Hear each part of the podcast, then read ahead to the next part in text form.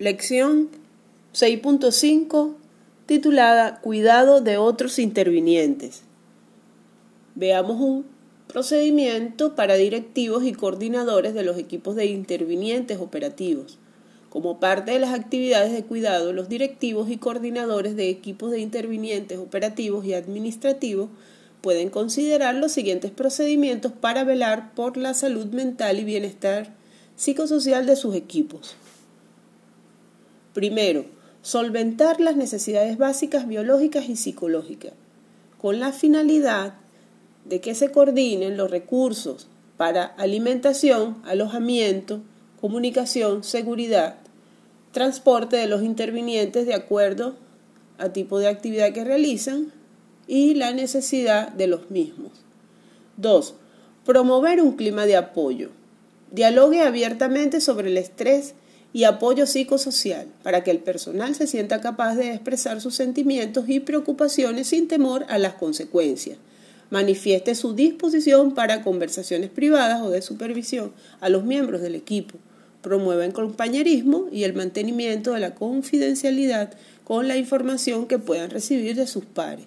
Identifique a los miembros del equipo que usted cree pueden estar angustiados o en necesidad de apoyo por ser sus primeras intervenciones en ese ámbito o porque conoce de aspectos particulares o personales o monitoreelos de cerca. 3. Establecer turnos de intervención y descanso. Considere en la planificación momentos de descanso y tiempo libre. Las actividades y duración del descanso a realizar variarán de acuerdo al tipo de intervención.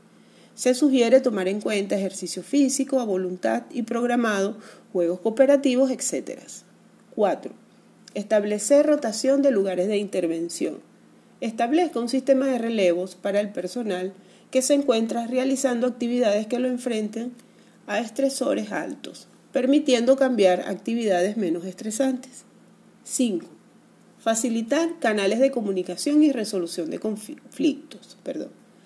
La comunicación entre los miembros del equipo debe fluir adecuadamente y en todas las direcciones. Esto facilitará la recepción de necesidades y dificultades que puedan tener los intervinientes. Establezca las líneas de reporte de los intervinientes. 6. Realizar reuniones de equipo. Realice reuniones al inicio de la jornada y motive al personal recordándoles el valor de su desempeño.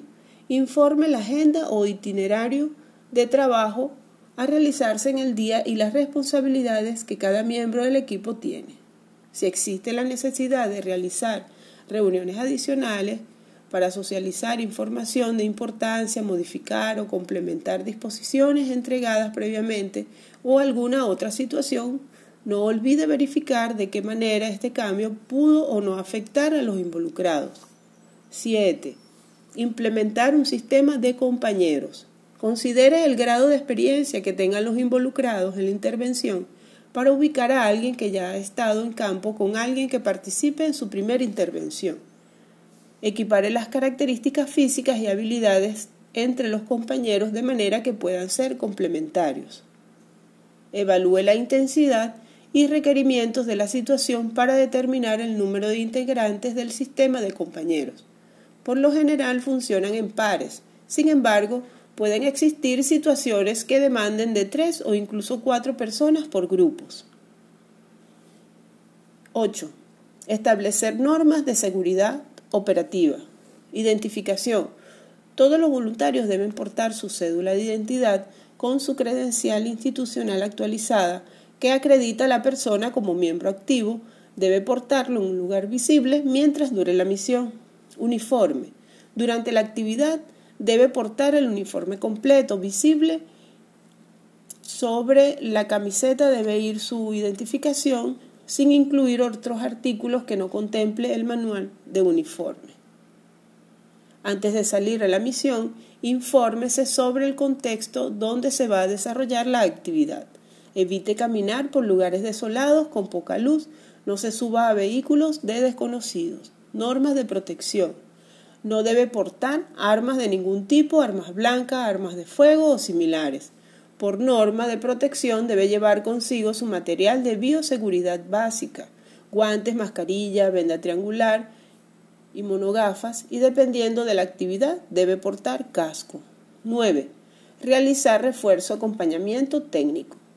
Retroalimente de manera clara y sencilla sobre procedimientos, protocolos o algún tipo de información que ayude al equipo para que realice su intervención y se sienta más seguro de sus acciones.